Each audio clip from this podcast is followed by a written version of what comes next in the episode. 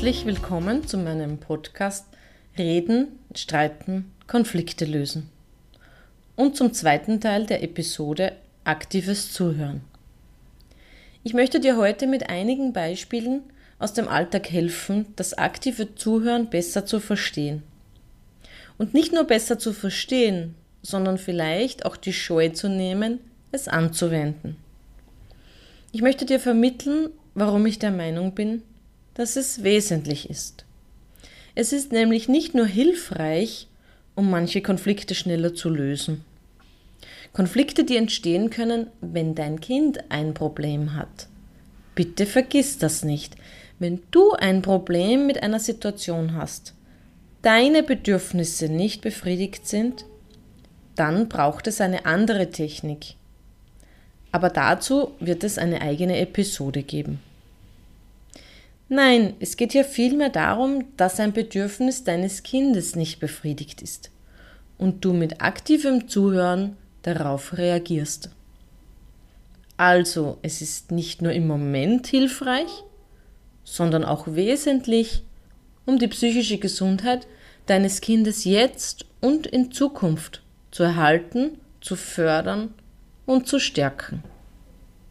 Was meine ich denn damit? Weißt du, ich glaube, dass viele psychische Erkrankungen, Depressionen, Burnout und so weiter vor allem deshalb entstehen, weil Emotionen nicht ausgesprochen werden. Sie werden nicht gefühlt oder wollen nicht gefühlt werden. Dann sind sie im Körper drinnen, setzen sich irgendwo fest und verursachen unterschiedlichste Beschwerden. Darin musst du mir jetzt auch gar nicht zustimmen. Das ist meine Sicht auf die Dinge. Ich glaube fest daran, dass wir jetzt die Chance haben, unsere Kinder darin zu unterstützen, von Beginn an Gefühle fühlen zu dürfen, sie aussprechen zu dürfen. Auch das muss dein Kind aber lernen, und zwar von uns. Wir sprechen das aus, was das Kind fühlt und mit der Zeit lernt es, das selbst zu tun. Das ist aktives Zuhören. Dazu möchte ich dir als erstes eine kleine, ganz aktuelle Geschichte erzählen.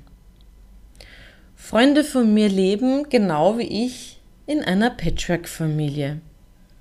Im letzten Urlaub Papa, Bonusmama, du kennst den Begriff bereits, und die zwei Kinder mit 10 und 13 Jahren. Also im letzten Urlaub mussten sie feststellen, dass ihr Zimmer nur aus einem Raum bestand. Das ist vermutlich für Familien mit den leiblichen Kindern kein Problem. In diesem Fall war es das aber schon. Am ersten Abend erklärte der Papa seinem jüngeren Sohn, ich nenne ihn David, dass er noch ein Zimmer dazu buchen würde. Er wolle auch Zeit allein mit der Bonusmama verbringen. Sie hätten ein Recht darauf, auch ein bisschen allein sein zu dürfen. Der Sohn begann daraufhin zu weinen. Was war hier passiert? David vermisst seinen Papa seit der Trennung von der leiblichen Mutter. Er wünscht sich auch mal Zeit allein mit ihm und kann es jetzt nicht verstehen, warum die Bonusmama Vorrang hat. Im Falle dieser Geschichte sind beide Erwachsene schon erfahren gewesen beim Thema aktives Zuhören. Und das könnte sich dann so anhören. David, du bist jetzt traurig, weil du auch gern Zeit verbringen möchtest mit dem Papa. Du möchtest den Papa mal ganz für dich alleine haben. Dich nervt es, dass ständig jemand dabei ist. Und dann ist es okay, dass Tränen fließen. Es ist sogar ganz wichtig. Jeder von uns kennt das, wie sich unterdrückte Tränen anfühlen. Dann darfst du einfach da sein für dein Kind, es in den Arm nehmen und einfach mal warten. Es braucht hier keine Lösung. Das Gefühl darf gefühlt werden und danach ist es leichter. Danach kannst du mit deinem Kind gemeinsam überlegen, welche Lösung es geben könnte. In diesem Fall sind Papa und David am nächsten Tag alleine an den Strand gegangen. Ich möchte dir noch ein paar Beispiele aus dem Alltag geben. die ich selbst erlebt habe oder die mir so weitergegeben wurden. Ein zweijähriges Mädchen ist gerade in der sogenannten Fremdelphase. Das bedeutet, nur die Mama darf sie berühren oder in ihre Nähe kommen, sonst niemand. Es ist Abend. Die Tante ist noch zu Besuch. Die Mama bereitet gerade das Abendessen. Währenddessen klettert das Mädchen hinter der Sitzecke auf die breite Fensterbank. Die Mama bittet die Tante, das Kind dort runterzuholen. Kannst du dir vorstellen, wie das Mädchen darauf reagiert? Genau, sie beginnt zu brüllen. Die Tante stellt sie auf den Boden und sagt zu ihr, Oh, du bist jetzt richtig wütend, weil ich dich da runtergeholt habe, stimmt's? Das Kind stockt kurz, schaut sie mit großen Augen an, nickt und hört abrupt auf zu weinen. Familienfeier. Alle sind da, sitzen um den Tisch, trinken Kaffee und essen Kardinalschnitte. Dreijähriges Kind bastelt am Tisch, schneidet ein Auto aus und schneidet aus Versehen den Reifen weg. Eine Welt bricht zusammen. Das Kind beginnt bitterlich zu weinen. Die Mama geht hin und sagt, du ärgerst dich total, dass du den Reifen aus Versehen weggeschnitten hast. Kind nickt, hört auf zu weinen und sie kleben ihn gemeinsam wieder an. Zehnjähriger Junge. Urlaub steht an. Papa möchte, dass sich alle vor der Abfahrt noch duschen gehen. Kind sträubt sich, möchte nicht. Es entsteht eine Diskussion, die zu eskalieren droht. Der Papa geht zum Kind und sagt, ich weiß, du bist müde und möchtest dich jetzt nicht duschen, weil es dir zu lange dauert. Dann erklärt er dem Jungen noch, warum es ihm selbst wichtig ist, dass alle geduscht sind. In einer Ich-Botschaft, nur so nebenbei.